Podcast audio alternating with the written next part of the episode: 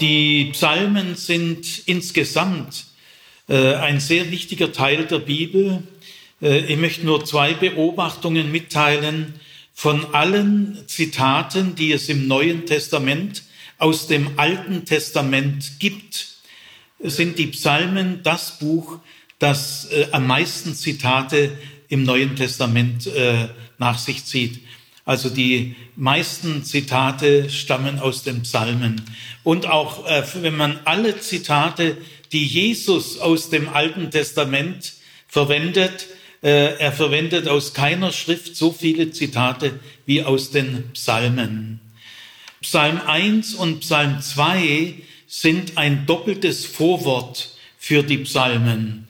In den Psalmen insgesamt sind 150 Psalmen gesammelt, aber Psalm 1 und Psalm 2 sind besondere Psalmen. Sie sind eine ganz andere Art von Text wie die Psalmen ab Psalm 3. Nämlich Psalm 1 und Psalm 2 sind gar keine Gebete wie alle anderen Psalmen. In Psalm 1 und Psalm 2 wird Gott überhaupt nicht angeredet. Und auch die sehr häufigen Überschriften, die man sonst sehr oft findet, ein Psalm Davids oder ein Psalm Asafs, das fehlt hier auch. Also äh, dieses doppelte Vorwort ist eine ganz andere Art von Text. Psalm 1 konzentriert sich auf das Leben eines einzelnen Menschen. Psalm 2 äh, tut einen Blick in die Völkerwelt, hat eine internationale Perspektive und da geht es dann auch um die Messias-Frage. Dass Psalm 1 und Psalm 2 eng zusammengehören, merkt man auch daran, dass Psalm 1 mit einer Beglückwünschung beginnt und Psalm 2 mit einer Beglückwünschung endet. Also in diesem Vortrag konzentriere ich mich jetzt aber allein auf Psalm 1, dem Eingangstor in den Psalter. Martin Hühnerhoff wird uns Psalm 1 jetzt vorlesen.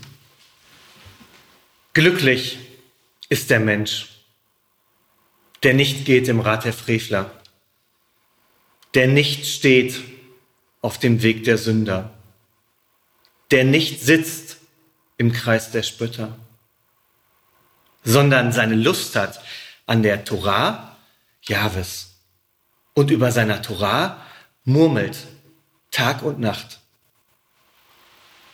Der ist wie ein Baum, gepflanzt an Wasserbächen, der seine Frucht bringt zu seiner Zeit und dessen Blätter nicht verwelken. Alles, was er tut, gedeiht. So sind die Frevler nicht, sondern sie sind wie Spreu, die der Wind verweht. Darum werden die Frevler nicht bestehen im Gericht, noch die Sünder in der Versammlung der Gerechten. Denn Jahwe kennt den Weg der Gerechten, der Weg der Frevler aber vergeht. Soweit also dieser berühmte Psalm. Er ist relativ kurz, er hat nur sechs Verse. Ich möchte zunächst etwas zur Sprache dieses Psalms sagen. Der Psalm äh, möchte ein Gesamtbild des Lebens zeichnen. Und das tut er so, dass er sehr grundsätzlich angelegt ist. Also dem Psalm geht es überhaupt nicht um irgendwelche konkreten Details. Die interessieren ihn nicht. Er hat auch kein Interesse am Ausdifferenzieren, äh, sondern ganz im Gegenteil, er formuliert sehr generalisierend, sehr verallgemeinernd. Es interessieren ihn die grundsätzlichen Dinge. Jeder Satz in diesem Psalm ist ein Grundsatz. Er will also das Gesamtbild des Lebens im Grundsätzlichen klären. Und dabei äh, verwendet dieser Psalm zwei Modelle. Das eine Modell ist das Leben eines Menschen mit Gott und das andere Modell ist das Leben eines Menschen ohne Gott. Und zwischen diesen beiden Modellen äh, herrscht ein Entweder-Oder. Es gibt keinen dritten Weg. Und weil äh, dieser Psalm diese beiden äh, Modelle so klar wie möglich nebeneinander stellt, arbeitet dieser Psalm sehr mit Kontrasten. Zum Beispiel mit dem Wort sondern kommt dann ein Kontrast. Aber die Sprache des Psalms ist noch aus einem anderen Grund äh, sehr spezifisch, nämlich dieser Text ist überhaupt nicht moralisierend. Äh, es gibt in diesem Text keine Forderung, äh, keine Aufforderung, kein Appell, kein Gebot. Es heißt niemals, du sollst. Äh, dieser Psalm ist gar nicht an so moralischen Aufforderungen interessiert, sondern der Psalm interessiert sich nur für die Ergebnisse, für das, was wirklich geschieht und nicht das, was sich vielleicht einer vornimmt. Das interessiert ihn nicht. Gell? Also der Psalm ist gar nicht verpflichtet einem bestimmten Wunschbild und er erstrebt auch gar nicht irgendein Ideal, äh, sondern der Psalm ist ganz der Realität verhaftet. Er stellt nur fest, was geschieht. Das ist also sehr bewusst in diesem Psalm. Es interessiert ihn nur das, was wirklich geschieht. Jetzt äh, wenden wir uns äh, mal dem ersten Satz dieses Psalmes zu. Der Psalm beginnt, glücklich ist der Mensch, und dann kommen drei äh, Dinge, die dann beschrieben werden, drei Aktivitäten. Äh, aber zunächst mal zum ersten Wort. Das erste Wort von Psalm 1 ist glücklich. Und wir können auch sagen, das erste Wort des ganzen Psalters ist glücklich. Was für ein Wort, ein sehr emotionales Wort. Äh, Psalm 1 hat überhaupt kein Interesse an einer verkopften Frömmigkeit oder an einer verkopften Religiosität. Die Emotionen sind sehr wichtig. In allen Psalmen sind die Emotionen sehr wichtig und eben auch schon bewusst in Psalm 1. Er fängt gleich so an, emotional. Glücklich zu sein, nehme ich mal an, ich weiß nicht, wie es euch geht, glücklich zu sein ist die Sehnsucht aller Menschen.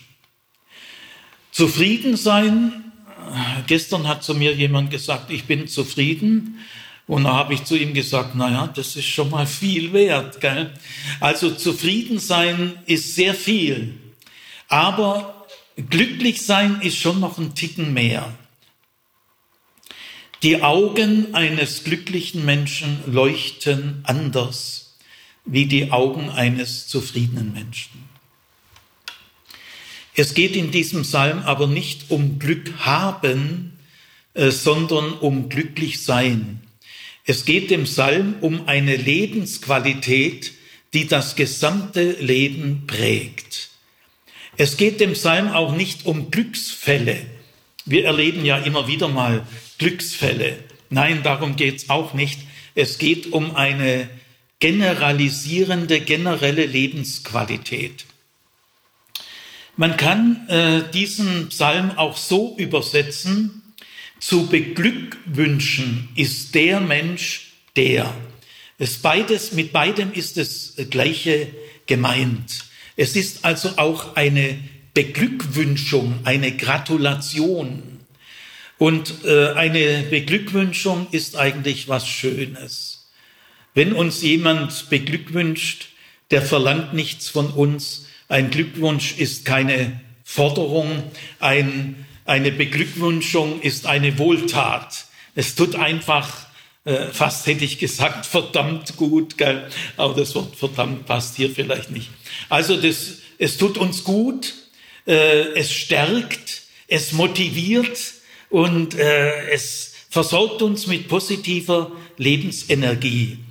Äh, es ist kein Zufall, dass mit Psalm 1 äh, eine Beglückwünschung sehr wichtig genommen wird. Äh, Im bisherigen Alten Testament, in der Torah, die Torah war schon fertig, die fünf Bücher Mose waren fertig, als der Psalm 1 geschrieben wurde. Und in der gesamten Torah gibt es nur eine einzige Beglückwünschung. Man merkt also, das war noch gar nicht so im Blickfeld, dass man mit Beglückwünschungen was erreichen kann. Äh, und diese einzige Beglückwünschung, die, die äh, passiert bei den letzten Worten Mose, seine allerletzten Worte am Ende der Torah, beglückwünscht Mose Israel, dass Israel so einen befreienden Gott äh, hat und das auserwählte Bundesvolk für Gott ist. Da beglückwünscht Mose äh, Israel. In den Psalmen aber äh, werden die Beglückwünschungen zahlreich. Also ich habe sie nicht gezählt, aber sie werden immer wieder vielleicht sechs, sieben, acht Beglückwünschungen. Und Psalm 1 wurde geschrieben, als der Psalter weitgehend fertig war. Man schreibt ja das Vorwort immer am Ende. Gell? Also das heißt, diejenigen, die diesen Psalm so entwickelt haben, haben gespürt, äh, in den Gebeten, die wir ausgewählt haben für, für alle Generationen nach uns, spielen die Beglückwünschungen eine erhebliche Rolle. Und wir sind der Meinung, das ist so wichtig, wir beginnen den ganzen Psalter mit einer Beglückwünschung. Und jetzt ähm, wird von diesem Menschen, glücklich ist der Mensch oder zu beglückwünschen ist der Mensch, das, damit ist genau das Gleiche gemeint. Gell? Übrigens möchte ich noch sagen, Jesus äh, steigt ganz auf, in dieses Boot ein, nämlich seine Seligpreisungen äh, sind äh, Beglückwünschungen. Gell? Es heißt dann Makarius, zu beglückwünschen und im Hebräischen heißt es Aschre zu beglückwünschen, ist aber genau das gleiche gemeint. Das heißt also auch Jesus hat es so empfunden, es, es ist sehr wertvoll und kostbar, wenn wir mit Beglückwünschungen arbeiten. Äh, das tut den Menschen gut und es hat durchaus Wirkungen. Also jetzt, äh, äh, wer wird hier beglückwünscht? Glücklich ist der Mensch. Jetzt werden drei Dinge ausgesagt. Nicht der soll und so. Oder, nein, nein, es sind nur Feststellungen. Der Psalm stellt nur fest, was geschieht.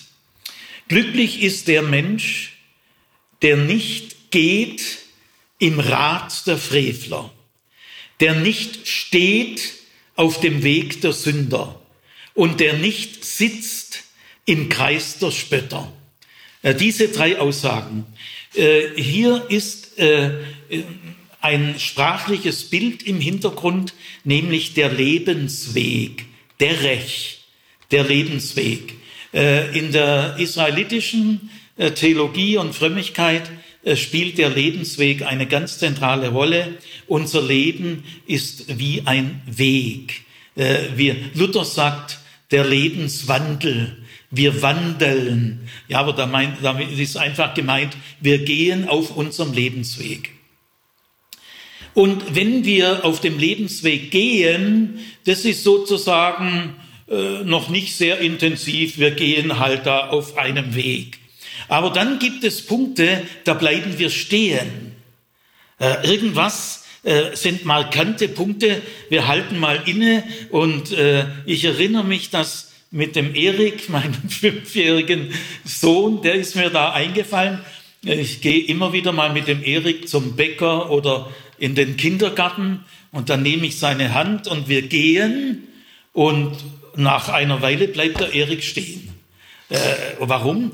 Irgendwas fesselt seinen Käfer oder ich weiß es nicht. Also irgendwas erregt seine Aufmerksamkeit Jetzt bleibt er stehen und schaut sich die Sache mal intensiver an. Das ist also auf dem Lebensweg eine Intensitätssteigerung.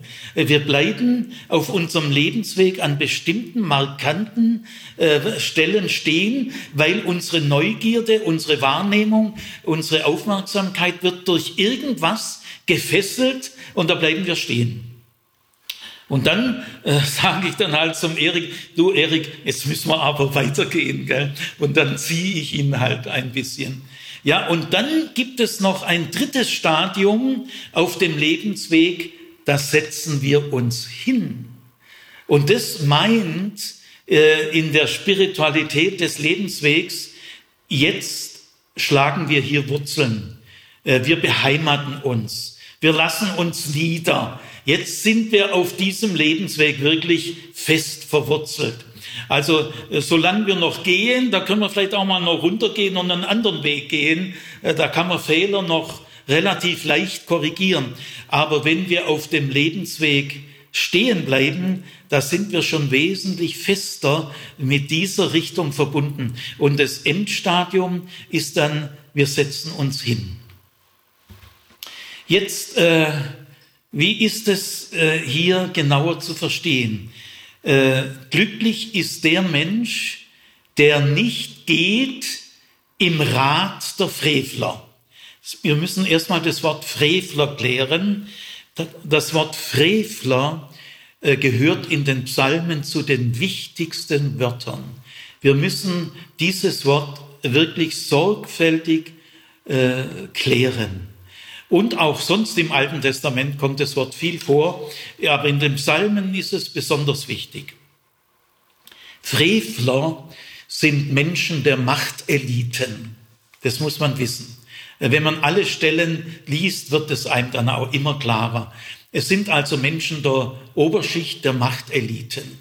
Sie haben, Frevler sind Menschen, die gesellschaftliche Macht haben und die diese Macht mit einer gewissen Brutalität und Rücksichtslosigkeit durchdrücken, begehen durchaus Unrecht und äh, schieben andere Menschen an den, an den Rand oder übergehen sie oder nutzen sie aus. Äh, oft kann man die Frevler äh, eigentlich übersetzen mit Gewalttäter, denn die Gewalt spielt bei diesem Tun eine enorme Rolle. Also wir können sagen, äh, Frevler sind die Mächtigen, und die Machtgierigen. Also glücklich ist der Mensch, der auf seinem Lebensweg nicht geht im Rat der Frevler, damit ist gemeint in der Beratung durch Frevler. Er lässt sich in seinem Lebensweg, in seinen Lebensinteressen, in seinen Lebensperspektiven, in seinen Zielsetzungen, lässt sich dieser Mensch nicht von Frevlern beraten. Äh, er hat ganz andere Interessen als die Frevler. Also wir können auch so übersetzen, glücklich ist der Mensch, der nicht geht in der Beratung durch Frevler. Aber jetzt wird es gesteigert, der nicht steht äh, auf dem Weg der Sünder. Und auch die Substantive werden gesteigert. Also das Stehen ist intensiver wie das Gehen und Sünder ist intensiver wie Frevler, weil der Begriff Sünder ist schon theologischer geformt. Das heißt, beim Sünder ist es schon sehr schnell klar, dass er nicht mehr auf den Wegen Gottes geht. Bei den Frevlern wird auch immer mehr deutlich, die Frevler kümmern sich nicht um die menschenfreundlichen äh, Verhaltensregeln Gottes, der auch die Armen, die Elenden, die Kranken, die Witwen und Waisen schützt. Äh, um diese Lebensregeln, die voller Menschenfreundlichkeit sind, äh, kümmern die sich nicht. Aber bei den Sündern ist schon noch viel klarer, äh, die wollen nicht, äh, nicht viel mit Gott zu tun haben. Und dann das dritte Stadium, äh, ist dort erreicht, wo man sich auf seinem Lebensweg dann einrichtet, niederlässt gell? und äh, unter den Spöttern. Und das ist so gemeint, diejenigen Menschen, äh, die, diejenigen Frevler, die auf ihrem Weg sich dann richtig eingerichtet haben, ihre Erfolge haben, ihre Karriere, ihre Interessen rücksichtslos äh, anwenden, die haben für Andersdenkende, für andere Lebenskonzepte nur noch Spott und Hohn. Also äh, der, der, der, der äußerste Intensität ist bei denen erreicht, die von ihrem Lebensweg aus andere Lebenswege verhöhnen, mit Spott und Hohn überziehen. Also derjenige, der glücklich ist, tut das nicht. Äh, er kann sich positionieren. Äh, er ist da vorsichtig. Er kann sich abgrenzen. Äh, hier wird ja von einer dreifachen Abgrenzung gesprochen.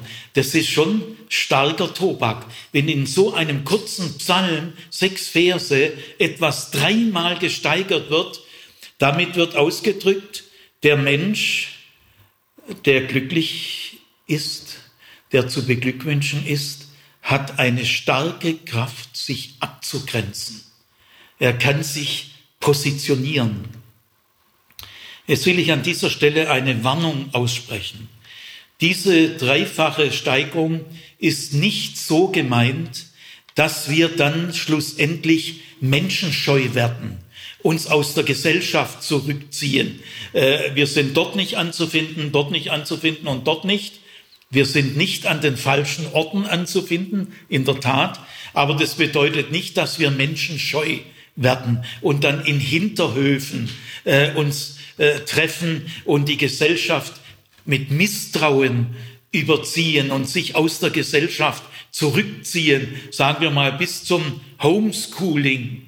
Nein, das, äh, das wäre ein schweres Missverständnis.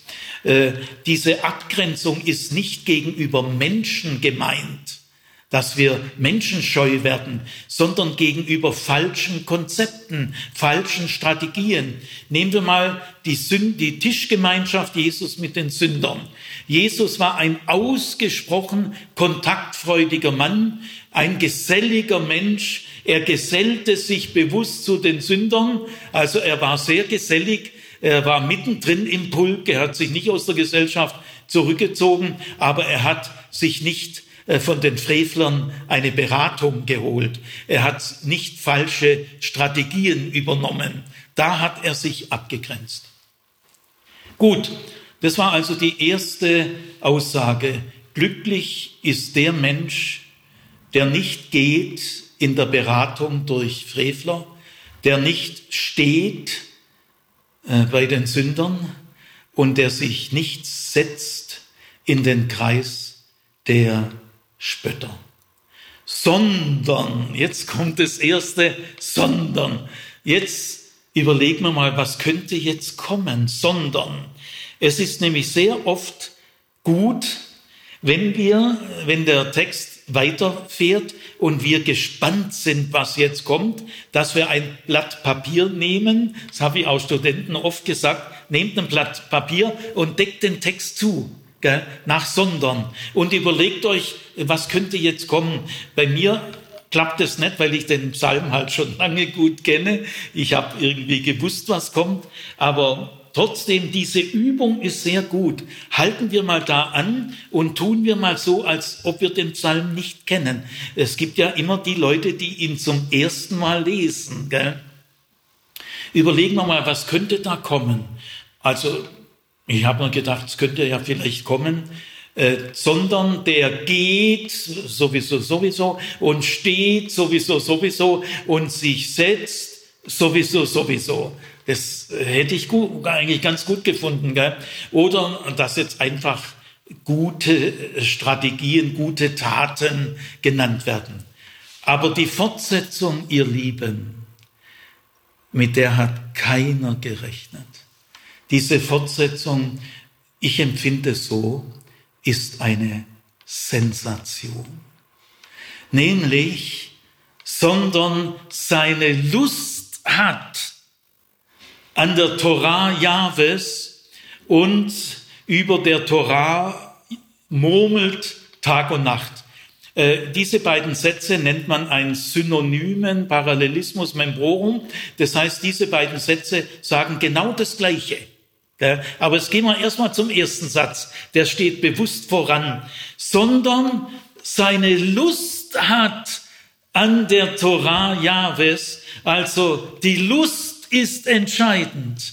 Der lustvolle Umgang äh, darauf kommt es an. Und jetzt äh, müsst ihr beachten, es ist Psalm 1. Gell, das ist das Tor in 148 Psalmen. Psalm 1 hat schon den Anspruch, das Entscheidende auf den Punkt zu bringen. Gell, es sind ja nur Grundsätze, die hier stehen, gell, nicht irgendwelche Nebensätze.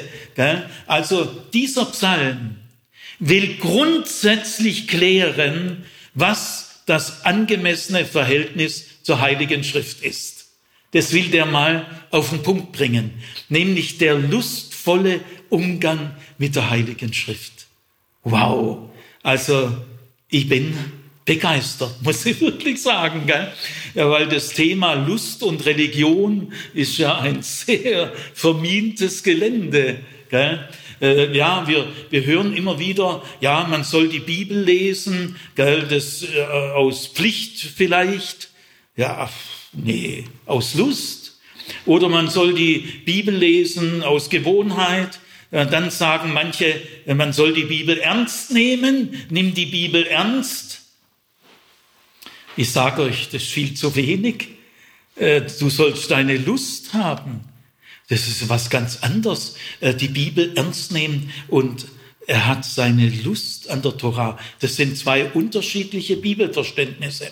Äh, dann gibt's auch die, die so Sicherheitsbedürfnisse haben. Äh, die Bibel hat keine Fehler und wenn du die Hölle vermeiden willst, dann musst du der Bibel gehorchen. Das ist auch wieder so eine merkwürdige Bibelsicht, die stimmt mit Psalm 1 überhaupt nicht überein, sondern du sollst deine Lust haben an der Torah wenn du sagst, du liest die Bibel aus Pflichtgefühl, ja, da bist du auf dem Niveau und in der Mentalität deutscher Beamter. Und wenn du sagst, äh, du willst der Bibel gehorchen, ja, dann bist du auf dem Niveau und in der Mentalität vom preußischen Militär. Die gehorchen auch, aber Gott ist nicht die oberste Heeresleitung. Nämlich zwischen Gehorchen und Lust haben es ist ein irrsinniger Unterschied. Der entscheidende Unterschied ist der, Gehorsam kann man erzwingen, aber die Lust nicht. Die kommt ganz aus der Freiheit. Bei Gehorsam, du brauchst nur den Leuten möglichst schlechtes Gewissen zu machen. Da haben manche eine Technik drauf und dann spuren die. Oder einfach der Daumen schön stark draufhalten. Du kannst den Gehorsam erzwingen, aber nicht die Lust. Also ich möchte jetzt im Namen von Psalm 1 den lustvollen Umgang mit der Bibel einmal beschreiben. Mich, mich hat mal eine Frau gefragt, ich habe den Psalm 1 mal in einem, einer Großstadt im Ruhrgebiet ausgelegt und dann kam eine Frau zu mir und sagte, Herr Zimmer, wie, wie, wie macht man das? Wie geht es? Ein lustvoller Umgang mit der Bibel. Gell? Also diese äh, herzensgute Dame, gell, die, die, die hat jetzt doch gefragt äh, nach so einem Rezept. Gell? Wie kann man das methodisch machen? Ja, da darf ich euch sagen, gar nicht, gar nicht. Denn die Lust ist das Geheimnis unserer Person. Das kannst du nicht methodisch machen. Nur wenn du etwas mit Lust tust, tust du es von ganz alleine und du wirst die richtigen Schritte finden. Äh, mit Lust, was ist hier gemeint im Hebräischen? Hier ist gemeint mit Neugier. Neugier ist ein ganz entscheidendes Element.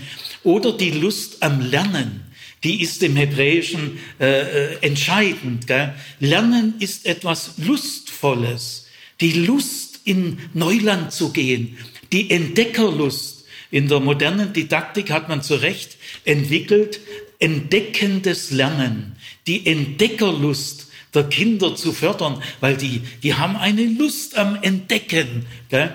Also äh, zum lustvollen Umgang mit der Heiligen Schrift gehört die Neugierde, gehört die Lust am Lernen, gehört das Reizvolle, voller Reize.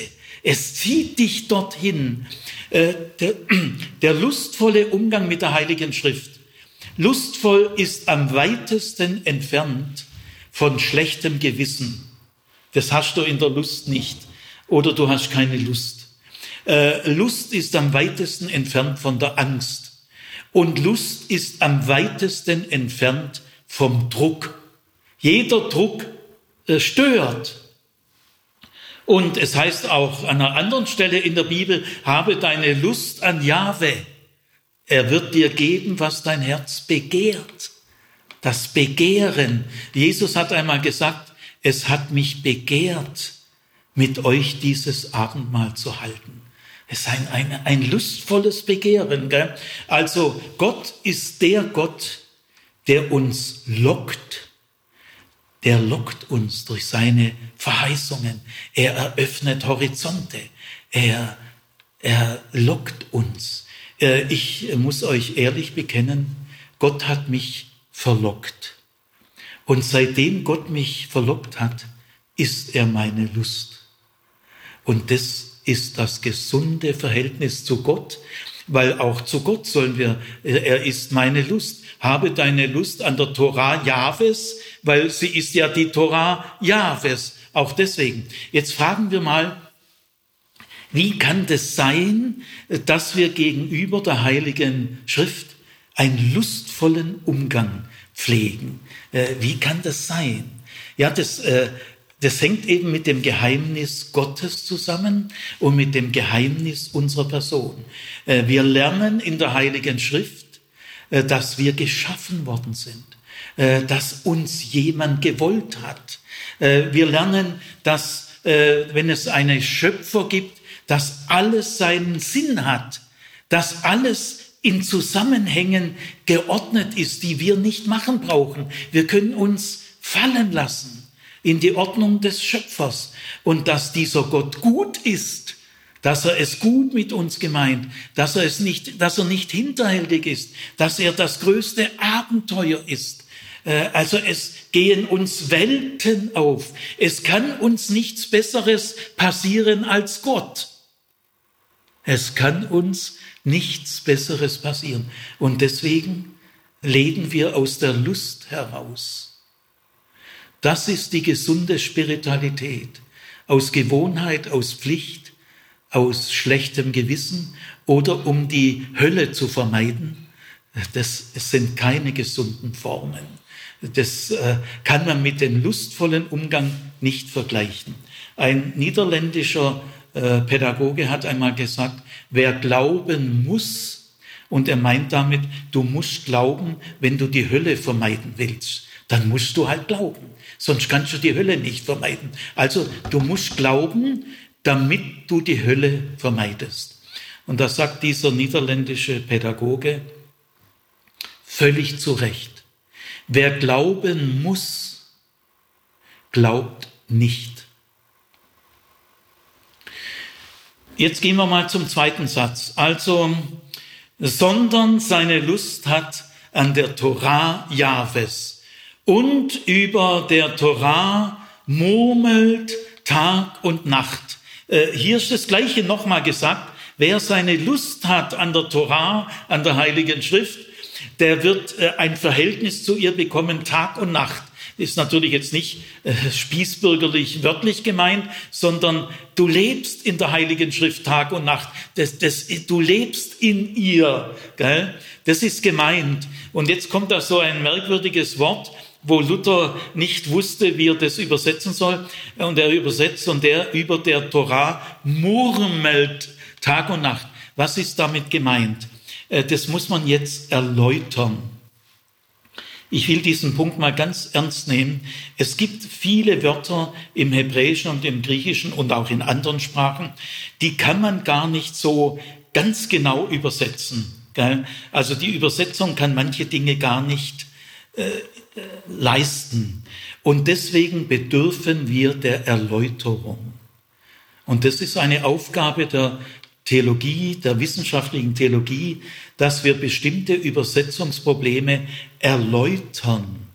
Und dann geht uns auf, äh, was gemeint ist. Auch mir haben meine Lehrer jetzt das einmal erläutert und das war ein irrsinniger Gewinn. Also, dieses Wort murmeln kann man nicht ins Deutsche übersetzen. Das gibt es im Deutschen nicht. Aber Luther hat sich, äh, hat sich wirklich redlich bemüht, irgendwas zu treffen, was in die Richtung geht. Jetzt äh, muss man als erstes mal klären, stilles Lesen, dass du also auf deinem Sessel sitzt oder in deinem Sofa liegst und ein Buch still liest, das gibt es in der Antike nicht. Man liest nicht still.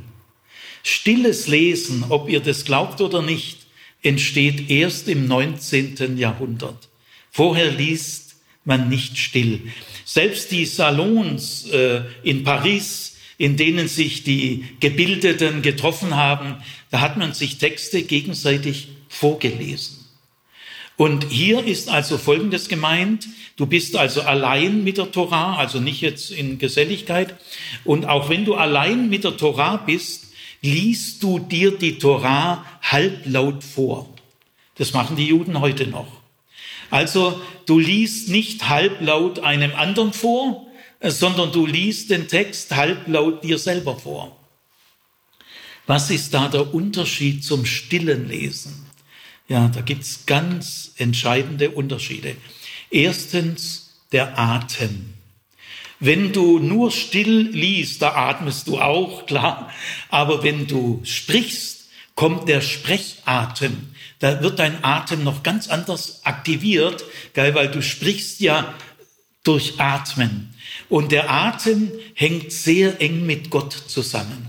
Wenn du also eine Leseart hast, in der dein Atem eine dominante Rolle spielt, fühlst du dich Gott unbewusst äh, näher. Das ist wirklich ein Unterschied. Und zweitens, das Ohr wird mit eingeschalten. Äh, jetzt du, du, das Auge und das Ohr und der Atem. Und es hat noch einen weiteren Vorteil. Wenn du liest, sag mal, wirst schon ein bisschen müde, äh, dann äh, kann sehr schnell ein flüchtiges Lesen entstehen. Und dann überliest du auch irgendwelche äh, Kleinigkeiten, die vielleicht wichtig sind.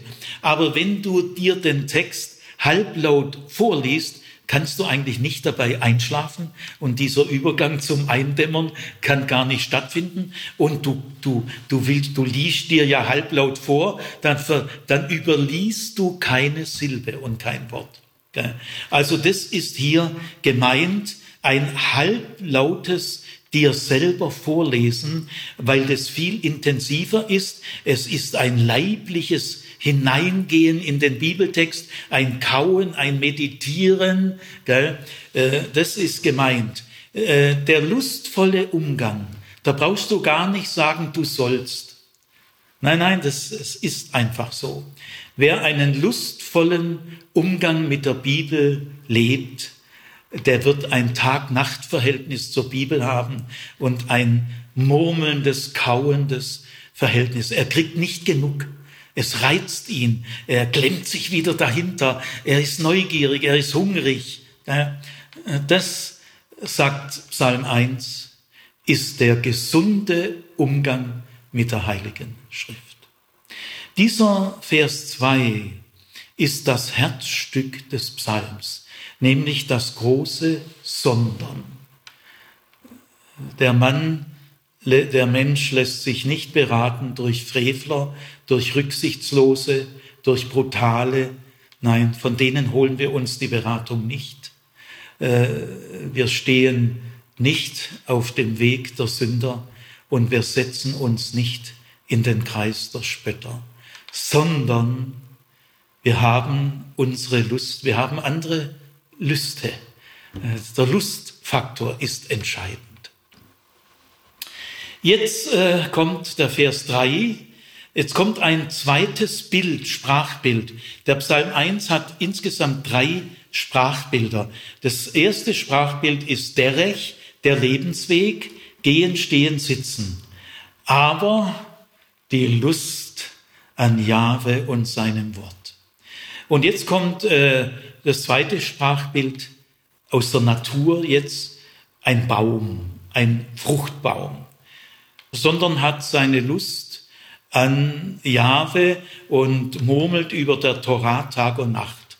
Der ist wie ein Baum, gepflanzt an Wasserkanälen, der seine Frucht bringt zu seiner Zeit, dessen Blätter nicht verwelken und alles, was er tut, gedeiht. Das ist also jetzt das zweite Sprachbild. Er ist wie ein Baum gepflanzt an Wasserkanälen. Über diesen Baum werden vier Dinge gesagt. Er ist an einer bestimmten Stelle gepflanzt. Er bringt seine Früchte zu seiner Zeit. Seine Blätter verwelken nicht und alles, was er tut, gedeiht. Das erste, was über diesen Baum gesagt wird, ist sein Standort. Äh, sein Ort, wo er sich befindet. Der ist die Grundlage und die Voraussetzung für alles andere. Also das Wichtigste ist, äh, wo wird er gepflanzt? Ein Baum kann sich nicht selber pflanzen. Es ist ein Passivum. Er wird gepflanzt. Und zwar unheimlich durchdacht. Dieser, äh, der Mensch, der glücklich zu preisen ist, der ist ja immer in der Einzahl.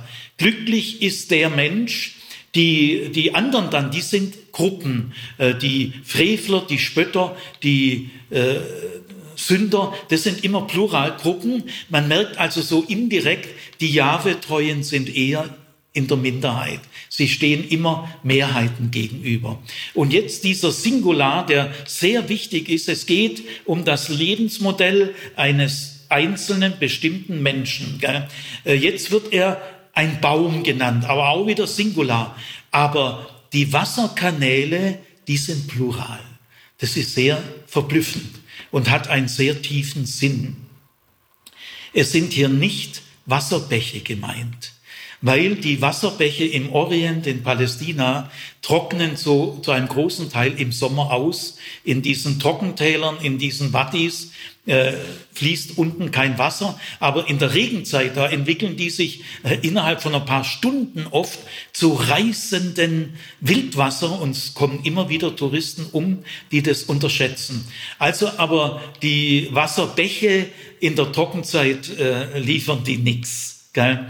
Deswegen, es sind hier künstlich gegrabene Wassergräben oder besser vielleicht Wasserkanäle, egal. Also ich sage mal Wasserkanäle, man kann auch übersetzen Wassergräben, äh, je nachdem wie breit sie sind. Gell? Die sind künstlich gegraben und die tragen das ganze Jahr über Wasser. Aber der Plural ist so auffällig, es könnte doch heißen, gepflanzt an einem Wasserkanal. Nein, das wäre zu wenig. Also der, der diesen Baum, der du bist und ich bin, gell, der diesen Baum gepflanzt hat, das können wir selber nicht. Der hat es sehr genau durchdacht. Er pflanzt uns nämlich an den Wasserkanälen.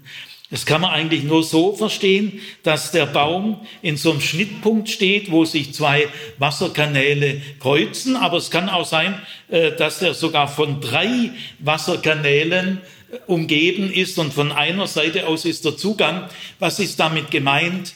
Es ist ein Bild der Großzügigkeit, äh, des Überflusses, äh, des Wohlversorgtseins. Äh, der hat Wasser genug. Der, der ihn da pflanzt, der ist nicht sparsam. Der will, dass er richtig gut mit Wasser versorgt ist. Und was äh, entsteht daraus? Das ist jetzt die Frage. Gell? Ganz klar ist, alles, was jetzt kommt, ist ja nur möglich, weil er an diesem Standort gepflanzt wurde. Das heißt, äh, diese Reihenfolge führt in eine wurzeltiefe, echte Bescheidenheit. Äh, diese Reihenfolge, dieses Arrangement lässt keine elitären Gedanken aufkommen. Also was entsteht daraus? Frucht. Ja. Und interessant ist, er bringt, dieser Baum bringt seine Frucht zu seiner Zeit. Es geht gar nicht um die Menge der Frucht. Die interessiert gar nicht, äh, sondern es geht um ein äh, anderes Geheimnis, äh, nämlich wann ist die richtige Zeit? Es gab ja mal die Zeit, fällt mir jetzt gerade so ein, da haben sich ein paar Leute in Bielefeld getroffen und haben gesagt, wir gründen Worthaus. Es war irgendwie Es war die, zu seiner Zeit. Das kannst du nicht machen. Wir haben ja auch nicht geahnt, was da im Einzelnen draus wird. Also dieser Baum dominiert nicht über die Zeit. Er hat sie nicht in seiner Verfügung, sondern die Zeit dominiert über ihn. Er wird nicht, du sollst. Er wird, es wird so. Er wird seine Frucht bringen zu seiner Zeit. Diese Feststellung ist eine Feststellung. Das wird so kommen und ist aber auch schon eine Zusage, auch. So wie du bist, ihr seid das Salz der Erde. Ist auch eine Feststellung und gleichzeitig eine Zusage. Diese Sprachtechnik äh, hat dieser Psalm. Äh, er wird seine Frucht bringen zu seiner Zeit. Was ist Frucht? Frucht ist immer das, was für andere gedacht ist. Wir sollen fruchtbare Bäume sein und unsere Früchte ernähren andere und erfreuen andere. Und wenn die Früchte kommen zu ihrer Zeit, und die kommen zu ihrer Zeit, äh, brauchst gar nicht sorgen. Gell? Es fädelt jemand anders. Dann werden immer wieder Menschen zu dir kommen von ganz alleine, weil sie von deinen Früchten essen wollen. Das ist das, was man echte Autorität nennt.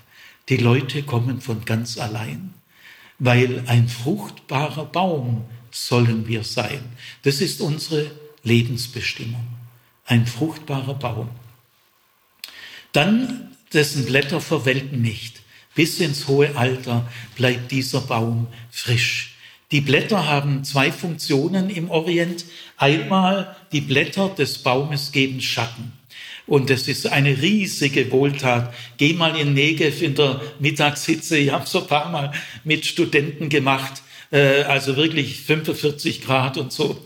Und dann ein Baum mit Schatten. Ich sag dir, alle kauen sich in diesen Schatten rein. Gell? Also Blätter Bäume sind Schattenspender, sind eine Wohltat. Da kannst du dich ausruhen. Das ist ein Resting Place. Komm her und ruh dich aus. Und Blätter dienen in der orientalischen Medizin, sehr viele Blätter, viel mehr als wir denken, haben heilende Wirkung und dann legt man sie auf bestimmte Körperstellen. Im himmlischen Jerusalem heißt es einmal in Offenbarung 22, äh, in, im himmlischen Jerusalem fließt der Strom des Lebens und an den beiden Ufern stehen die Bäume des Lebens. Und jetzt kommt der entscheidende Satz. Und an den Blättern dieser Bäume heilen die Wunden der Völker. Also solche Assoziationen stehen hier im Hintergrund. Gibt es oft in der Bibel diese Assoziationen. Und jetzt ist also auch eine Zusage, du wirst bis ins hohe Alter frisch sein, äh, deine Blätter werden nicht verdorren. Äh, verlass dich drauf, es wird so kommen. Und alles, was er tut, gedeiht. Manche übersetzen, und alles, was er tut, das gelingt. Die Übersetzung ist nicht gut, weil das schon wieder so menschlicher Erfolg ist. Es geht bei den Früchten ja auch nicht um Erfolg, im Sinne der Leistungsgesellschaft. Und auch hier alles, was er tut, das gedeiht. Das ist viel tiefer, dieses Wort, denn Gott schenkt das Gedeihen. Und jetzt dieser Satz bringt einen ganz wichtigen Akzent, nämlich er verknüpft den Psalter mit den Mosebüchern und mit den prophetischen Büchern. Gerade immer im Kapitel 1 einer Schrift oder hier in Psalm 1, manchmal auch im letzten Kapitel einer Schrift, äh, wird, wird es verknüpft mit anderen Bibelteilen. Und dieser Satz und alles, was er tut, das gedeiht, ist für jeden Bibelkenner ein ganz berühmter Satz in Josua 1.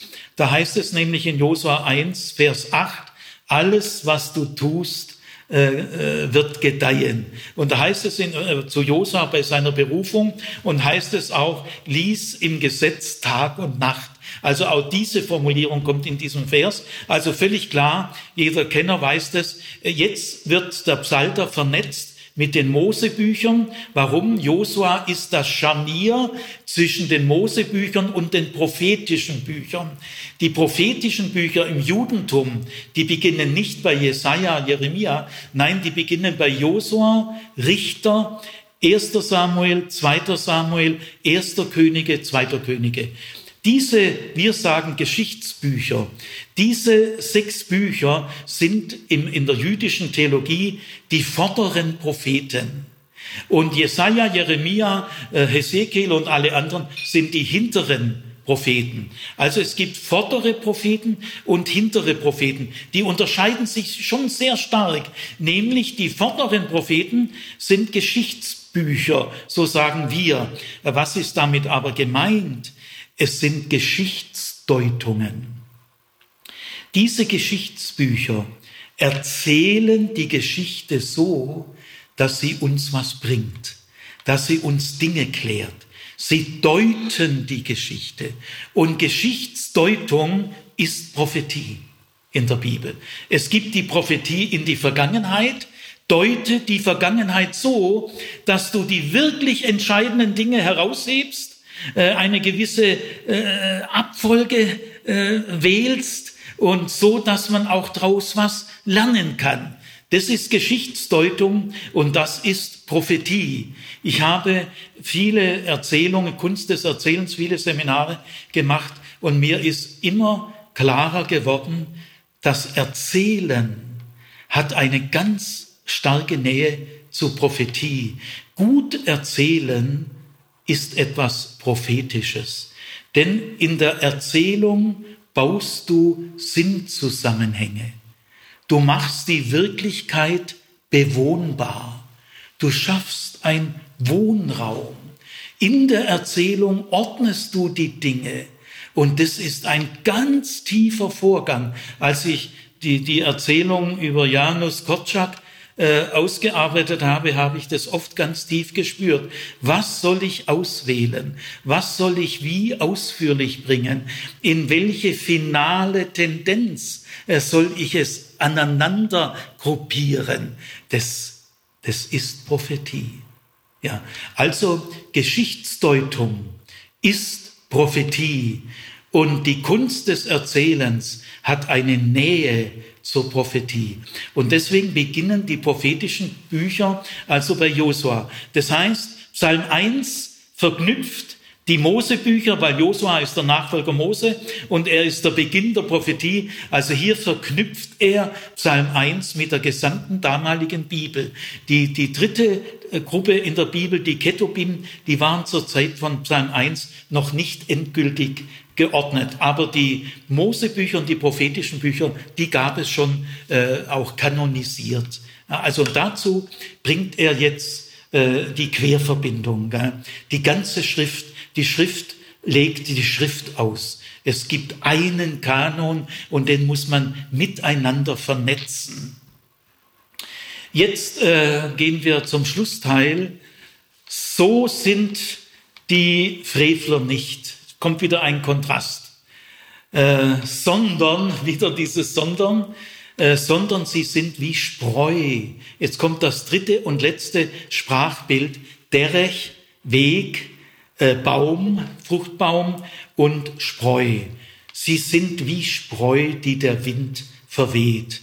Spreu sind vertrocknete Pflanzenteile, die keinen Nutzen mehr haben. Und beim Worfeln mit der Gabel wirft man äh, das äh, Getreide nach oben, die Ernteerträge nach oben und die Spreu wird vom Wind, am Nachmittag gibt es immer relativ gute Westwinde, die verwehen das sofort und die äh, äh, Samenkörner fallen, na, die Weizenkörner fallen nach unten und so kann man das Nützliche vom Unnützen trennen.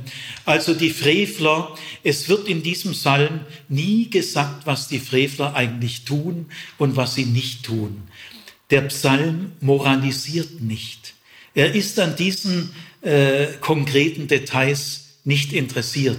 Ihn interessiert das Grundsätzliche. Die Frevler sind wie Spreu, die der Wind verweht. Sie haben keinen Halt. Äh, der Wind weht sie irgendwo hin. Äh, sie haben keine Bestimmung, sie haben keine Frucht. Sie sind wie Spreu. Übrigens, das berühmte Buch Vom Winde verweht hat den Titel ausdrücklich aus diesem Satz genommen. Sie sind wie Spreu vom Winde verweht. Dann äh, das Einzige, was dieser Psalm über die Frevler sagt, äh, ist ein Blick auf das Ende. Das ist dem Psalm wichtig. Konkrete Einzelheiten interessieren ihn nicht. Und die Frevler bestehen deshalb nicht im Gericht Gottes. Das wird sich dann dort erweisen, wird nicht weiter ausdifferenziert, keine großen gerichtsapokalyptischen Szenarien. Sie werden nicht bestehen im Gericht. Und sie werden auch nicht bestehen, sich wohlfühlen in der Versammlung der Jahwe-Treuen. Jetzt kommt ein ganz wichtiges Wort auf, das Wort Versammlung. Das Wort Versammlung entsteht in der nachexilischen Zeit. Wird dann immer wichtiger. Und was bedeutet dieses Wort Versammlung? Es bedeutet, in der nachexilischen Zeit erkennt man immer mehr, dass nicht das ganze Volk Israel automatisch alle äh, äh, ganz äh, überzeugte Israeliten sind. Also das Volk Gottes kann man nicht automatisch sagen, sind alles wahre Israeliten. Nein, es gibt innerhalb des Volkes Israels die wahren Israeliten. Hier beginnt man zu unterscheiden und die wahren Israeliten, die versammeln sich. Das Wort Versammlung ist im Hebräischen das Wort, das dann später zum Wort Gemeinde wird. Das Wort Gemeinde gibt's hier noch nicht, sondern in eine Vorstufe dessen ist hier das Wort Versammlung. Und äh, die Betonung ist, auch wenn wir eine Minderheit sind und wenn wir oft als Einzelne ganzen Gruppen gegenüber uns positionieren werden, nicht müssen, wir werden es, äh, dann äh, ist wichtig, dass wir untereinander Kontakt haben. Die Jahwe-Treuen, die mit der Lust in der Torah lesen, Tag aus, Tag ein, die versammeln sich. Und in dieser Versammlung fühlen sich die Frevler nicht wohl. Und jetzt kommt die Schlussbilanz. Wieder eine Feststellung, die gleichzeitig eine Zusage ist. Das ist erzähltechnisch eine ganz hohe Kunst. Jahwe kennt den Weg der Gerechten. Das ist eine Feststellung. Es ist so. Ob du es glaubst oder nicht, es ist so. Jahwe kennt deinen Weg. Und in der Geborgenheit kannst du jetzt dein Leben leben. Und dieses Wort kennen im Hebräischen ist nicht nur so ein Papalap-Wort, da nimm mal zur Kenntnis. Es ist ein intimes, inniges Wort. Ja, das kann man mit dem Wort kennen, ist es noch gar nicht ausgedrückt. Also es ist ein zärtliches, ein inniges, ein intimes Kennen. Und es meint, Jahwe kennt dich ganz genau er kennt deinen Weg in allen Einzelheiten und er begleitet dich. Das Wort kennen ist ganz positiv gell? im Sinne von, äh, er leitet dich und er behütet dich. Und das letzte Wort, der Weg aber der Frevler vergeht. Was für ein Schluss. Es wird nicht gesagt, da große Strafaktionen von Gott, gell? Nein, nichts da. Es wird auch nicht gesagt, Jahwe kennt den Weg der Gerechten, aber den Weg der Frevler kennt er nicht. Nein, es wäre alles irgendwie plump. Äh, äh, dieser Schluss ist äußerst vornehm. Der Weg der Frevler aber vergeht. Da brauchst du gar nicht viel machen. Der löst sich selber auf der verliert sich, der verläuft sich. Er hat keine Bestimmung, er hat kein Ziel, er hinterlässt keine gesegneten Spuren. Der Weg der Frevler verliert sich. Du brauchst den nicht zerstören, das machen die schon selber. Also, ihr Lieben, ich möchte mal meinen Gefühlen Ausdruck geben ein Meisterwerk, ein geniales Meisterwerk. Ich muss das vor aller Lust, gell? ich habe ja einen lustvollen Umgang, also ich muss in meiner Lust sagen, wow, was für ein Psalm. Wir werden uns positionieren, wir werden uns abgrenzen Wir werden nicht an den falschen Orten sein. Wir gehen nicht in der Beratung der Rücksichtslosen. Wir stehen nicht bei denen, die sich von Gott verabschiedet haben. Und wir nehmen unser Platz nicht bei den Höhnenden und Spottenden, sondern wir leben aus der Lust an der Torah und aus der Lust an Jahwe. Und wir murmeln Tag und Nacht und werden nicht fertig und wollen mehr und sind neugierig, spüren das Reizvolle und die Lust am Lernen. Und wir sind wie ein Baum, den unser Schöpfer genau richtig gepflanzt hat. Genügend Wasservorräte, dass wir zur rechten Zeit unsere Frucht bringen und unsere Blätter werden niemals verwelken. Und was wir tun, wird im Zusammenhang der ganzen heiligen Schrift gedeihen. Halleluja, Jubilate.